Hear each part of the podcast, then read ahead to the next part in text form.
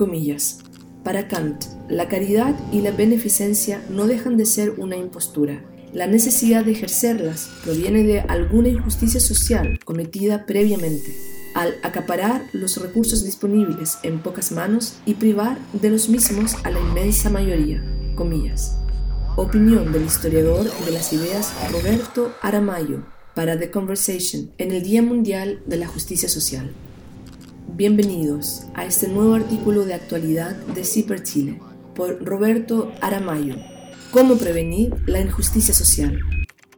El 20 de febrero es el Día Mundial de la Justicia Social. Fue propuesto por la Asamblea General de las Naciones Unidas a finales del 2007, aunque su observancia data de 2009. En cualquier caso coincide con la gran recesión iniciada en 2008, cuyos lesivos efectos económicos y laborales, sociales y políticos perduran. Este undécimo aniversario es una buena ocasión para volver a preguntarnos en qué puede consistir la justicia social, o más bien su reverso, la injusticia. Quiero responder inicialmente a esta cuestión con tres principios que, según el filósofo ilustrado Immanuel Kant, deben definirnos como ciudadanos, a saber, libertad, igualdad e independencia o autonomía. Estas tres condiciones no pueden verse disociadas porque se necesitan y complementan mutuamente. Estamos ante el anticipo del concepto de égal liberté acuñado por Etienne Balibar la elusiva igualdad de oportunidades. Sin igualdad no puede haber libertad, y esto exige a su vez ser autónomo en términos económicos, porque nadie cuya subsistencia dependa de otro podrá ejercer su libertad y disfrutar de la igualdad.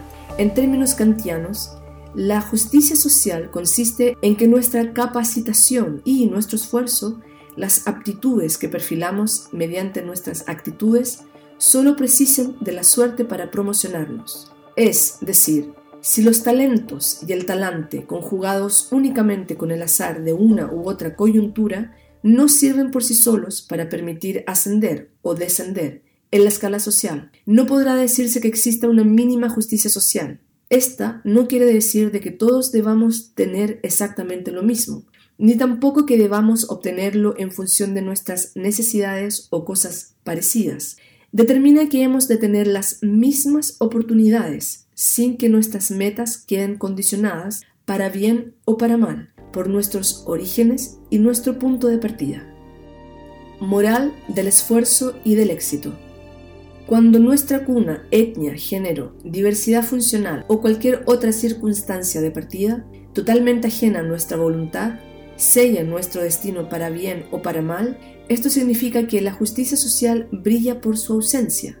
No deberíamos considerar la pobreza como un estigma, ni la riqueza como algo envidiable de suyo, porque a veces esto último dista mucho de ser algo merecido, al no haberse ganado a pulso. Menospreciamos la moral del esfuerzo y sobredimensionamos la del éxito. Menoscabamos lo que depende de nosotros y de lo que por consiguiente somos responsables en aras de aquello que nos viene dado sin más. Todavía se aclaman los fundamentos del Estado de Derecho, pero al mismo tiempo se desmantelan las bases del estado de bienestar. Esto es un craso error, de las dos caras de una misma moneda, como la libertad y la igualdad. Al finiquitar el estado de bienestar, es más fácil que se conciten los populismos de ambos signos también se abona el terreno para la demagogia y los caudillajes. Los años 30 del siglo XX nos recuerdan cómo suelen terminar este tipo de procesos, bien analizados por Ernst Cassirer. Mientras que la Gran Depresión de 1929 genera nuevos contratos sociales e intenta poner coto a la improductiva especulación financiera, mediante la regulación bursátil y un reparto proporcional en el pago de impuestos, la crisis de 2008 ha buscado soluciones completamente opuestas. Basta recordar las tablas impositivas que tuvieron los norteamericanos durante décadas tras el desastre de Wall Street en 1929 y comparar ese dato con la tendencia actual de imposibilitar o procrastinar cualquier gravamen tributario a las grandes corporaciones, al tiempo que se devalúan las condiciones de los contratos laborales y se incrementa la precariedad laboral. buscar el beneficio propio sin daños colaterales. A juicio de Kant, la caridad y la beneficencia no dejan de ser una impostura, porque no debería ser necesario ejercerlas. La necesidad de hacerlo proviene de alguna injusticia social cometida previamente, al acaparar los recursos disponibles en unas pocas manos y privar de los mismos a la inmensa mayoría. Tal como plantea Rousseau, también para Kant y la política y la élite deberían coincidir en restringir el perjuicio que podamos causar a los demás. Las reglas del juego del ámbito político no deben pretender procurarnos la felicidad, han de establecer las condiciones en que podamos buscarla causando el menor daño a los demás al perseguir nuestro provecho y beneficio. Javier Muguerza y su imperio de la disidencia.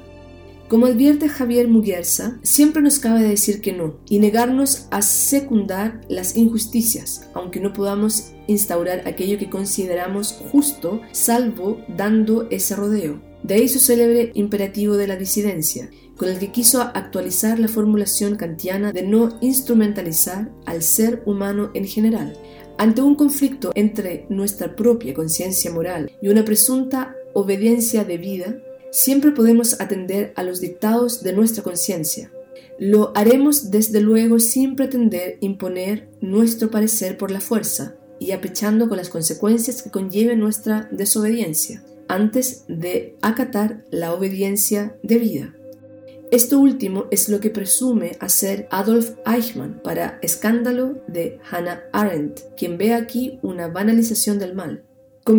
Mientras quede tanto por hacer con ideales como la paz, la justicia o la democracia, escribió el recientemente desaparecido Javier Muguerza, no creo que nos hallemos en situación de jubilar al pensamiento utópico.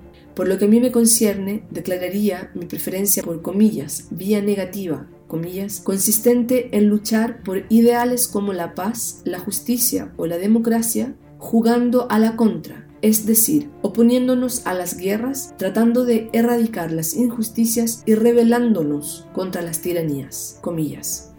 Quizás el mejor modo de contribuir a instaurar y mantener la justicia social sea en efecto luchar contra las injusticias sociales desde todos los frentes y a cada paso que damos, como sugiere Muguerza, la ventaja adicional es que, aun cuando debiera tratarse de una tarea primordial para las instituciones políticas, siempre podemos intentar atenernos contra viento y marea a ese criterio en nuestras pautas procedimentales a nuestra cuenta y riesgo contracorriente, al margen de lo que piensen o hagan los demás, pues siempre nos cabe disentir de lo que consideramos inicuo por muy hegemónica que sea la rapacidad propia del robotizado Homo economicus de corte ultra neoliberal, cuya miopía cortoplacista le impide apreciar que a todos nos trae más cuenta evitar situaciones radicalmente injustas en el seno de cualquier sociedad.